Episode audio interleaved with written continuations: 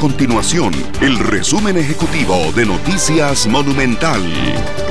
Hola, mi nombre es Fernando Muñoz y estas son las informaciones más importantes del día en Noticias Monumental. El Ministerio de Salud de Costa Rica registra hasta este martes 804 casos positivos de COVID-19, ya que en las últimas 24 horas se registraron tres casos adicionales. Además, la institución reportó 14 transportistas rechazados en fronteras luego de dar positivo en la prueba de COVID-19. En otras informaciones, el Instituto Clodomiro Picado de la Universidad de Costa Rica avanza en la elaboración de un medicamento para tratar a pacientes con el nuevo coronavirus.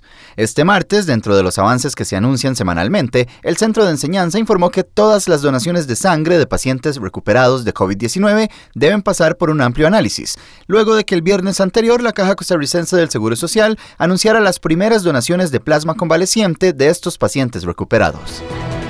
Estas y otras informaciones las puede encontrar en nuestro sitio web www.monumental.co.cr. Nuestro compromiso es mantener a Costa Rica informada. Esto fue el resumen ejecutivo de Noticias Monumental.